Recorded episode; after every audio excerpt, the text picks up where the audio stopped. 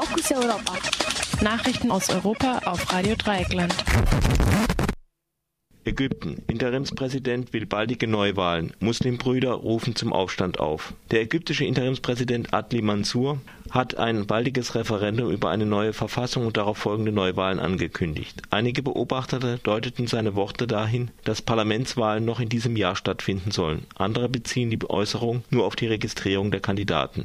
Erst im Dezember letzten Jahres war eine Verfassung aus der Feder der Muslimbrüder in einem Referendum mit geringer Wahlbeteiligung akzeptiert worden Kurz vor Adlis Ankündigung hatte gestern die Partei für Freiheit und Gerechtigkeit (FJP) ihre Anhänger zu einem Aufstand gegen diejenigen aufgerufen, die „ versuchten die Revolution mit Panzern zu stehlen “. Die FJD ist praktisch der parteipolitische Arm der Muslimbrüder. Bisher hatten die Muslimbrüder nur zu friedlichen Protesten aufgerufen. Sie bestehen auf der Rückkehr des vom Militär gestürzten Präsidenten Mohammed Mursi den Wendepunkt brachte ein Vorfall, bei dem 51 Demonstranten erschossen wurden. Laut Muslimbrüdern hatten sie lediglich einen Sitzstreik durchgeführt. Das Militär behauptet, es habe eine bewaffnete Provokation gegeben. Als Reaktion auf das Massaker weigert sich nun auch die salafistische Nur-Partei, an Verhandlungen über eine Übergangsregierung teilzunehmen. Die Nur-Partei ist die größte islamistische Partei Ägyptens nach der Partei der Muslimbrüder FJP der Interimspräsident Adli Mansour hat eine Untersuchung des Massakers angeordnet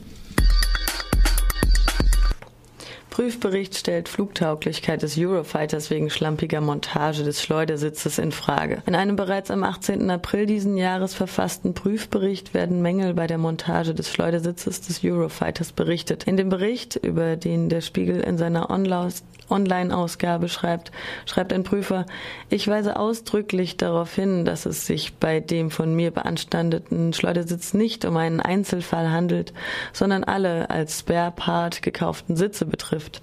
Nach dem Bericht wurden im Werk in England die kleinen Sprengladungen, mit denen mit deren Hilfe der Sitz im Notfall aus dem Flugzeug katapultiert wird, nicht auf ihre Funktionstauglichkeit überprüft.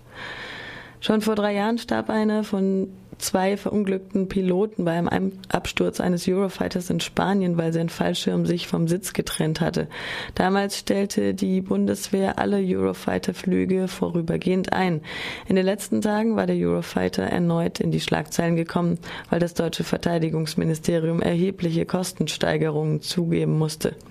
Außerdem wurde über technische Mängel berichtet. Am Eurofighter-Projekt sind außerdem Deutschland, Großbritannien, Italien und Spanien beteiligt. Gerüchte um baldigen Rücktritt des luxemburgischen Premierministers Jean-Claude Junckers. Nachdem ein Untersuchungsbericht des luxemburgischen Parlaments dem langjährigen Regierungschef Jean-Claude Junckers Führungsschwäche gegenüber dem Geheimdienst vorgeworfen hat, wird mit seinem Rücktritt am Mittwoch gerechnet. Hintergrund ist Junckers offenbare Unfähigkeit oder sein Unwille bei der Aufklärung einer Geheimdienstaffäre. Es geht dabei um Anschläge in Luxemburg in den 80er Jahren äh, Verbindungen zu der NATO-Organisation Stay Behind wurden vermutet. Selbst vor der Annahme einer Verwicklung der Familie des Großherzogs schrecken nicht alle zurück. Derzeit findet in Luxemburg ein Prozess gegen zwei Ex-Polizisten statt, die in die Affäre verwickelt sein sollen. Der Luxemburger Blogger Jerry Wire, der den Prozess beobachtet, schilderte den Anlass gegenüber einer Kollegin von Radio Z Nürnberg wie folgt Seit äh, Februar 2013 läuft in Luxemburg ein sogenannter Jahrhundertprozess gegen zwei Angeklagte, denen vorgeworfen wird, in den 1980er Jahren mehrere Anschläge verübt zu haben. Zwischen 1984 und 1986 wurden in Luxemburg Hochspannungsmasten gesprengt, es wurde versucht, eine Gasleitung zu sprengen am Nationalfeiertag.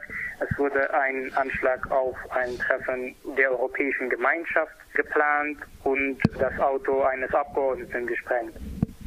Laut der Zeitung Luxemburger Wort steht die Christlich-Soziale Volkspartei weiter zu dem populären Regierungschef und Chef der Eurogruppe. Einer ihrer Sprecher sagte, dass Junkers auch noch, nach für, noch für eine weitere Amtszeit äh, kandidieren werde. Edward Snowden stellt Asylantrag in Venezuela. Dies bestätigte der Präsident Venezuelas Nicolás Maduro. Dieser hatte Snowden, der sich noch immer im Transitbereich des Moskauer Flughafens aufhält, bereits früher Asyl angeboten. Maduro erklärt dies so, Zitat, wir haben diesem jungen Mann gesagt, Sie werden vom Imperialismus verfolgt, kommen Sie her. Zitat Ende. Trotz dieser Einladung zum Asyl durch den Präsidenten muss der Antrag von den zuständigen Behörden noch geprüft werden. In einem vor einem Monat in Hongkong aufgezeichneten Videointerview, das von der britischen Zeitung The Guardian veröffentlicht wurde, begründete Snowden den Vorrat des amerikanischen Spähprogramms PRISM und des britischen Spähprogramms Tempora.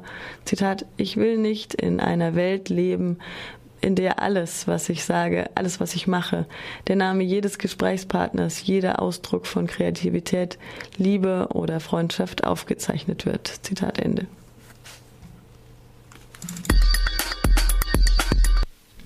Istanbul. Gezi-Park geöffnet und wieder abgesperrt. Nachdem der Gezi-Park in Istanbul wochenlang von der Polizei besetzt gehalten wurde, um neue Demonstrationen zu verhindern, wurde er gestern wieder für das Publikum geöffnet. Nachdem darauf Demonstranten versuchten, zu dem umstrittenen Park vorzudringen, wurden sie von der Tür äh, Polizei erneut mit Wasserwerfern und Tränengas vertrieben. Zu den durch Tränengas Verletzten zählten auch drei Kinder, darunter ein Säugling, die in ein Krankenhaus gebracht werden mussten. Anschließend wurde der Park erneut gesperrt. Der Gouverneur von Istanbul, Hüseyin Avni Mutlu, begründete den Polizeieinsatz ebenso wie einen ähnlichen am Wochenende mit seiner Sorge um Blumen und Bäume im, Bäume im Park, der für große Menschenmengen nicht geschaffen sei. Acht Teilnehmer einer Demonstration am Samstag wurden mittlerweile inhaftiert. Konservative Abgeordnete im Europaparlament wollen Hilfsgelder an die Türkei blockieren. Innerhalb der Fraktion der Europäischen Volkspartei im Europaparlament werden wegen des Vorgehens gegen Demonstrationen nun Unterschriften für einen Stopp der Finanzhilfe an die Türkei gesammelt. Dies bestätigte ein Mitarbeiter der Fraktion auf Anfrage von Radio Dreikland. Junge Europäer haben neuen Vorstand für Baden-Württemberg gewählt. Der Landesvorstand der Jungen Europäer, abgekürzt JEF, setzt sich für, äh, aus jungen Menschen in ganz Baden-Württemberg zusammen, welche dazu beitragen möchten, Europa in den Fokus zu rücken.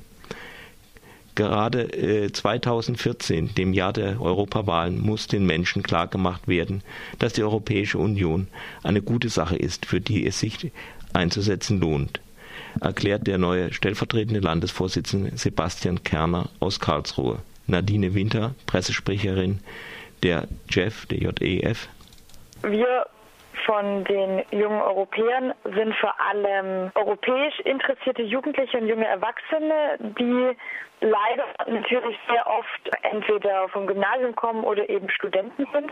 Und dadurch ist die Beobachtung schon richtig, dass wir eben natürlich auch junge Leute mit Migrationshintergrund haben, aber sehr wenige Schülerinnen und Schüler oder sehr wenige Hauptschüler oder sehr wenige Studenten aus anderen Bereichen wie der Politikwissenschaft.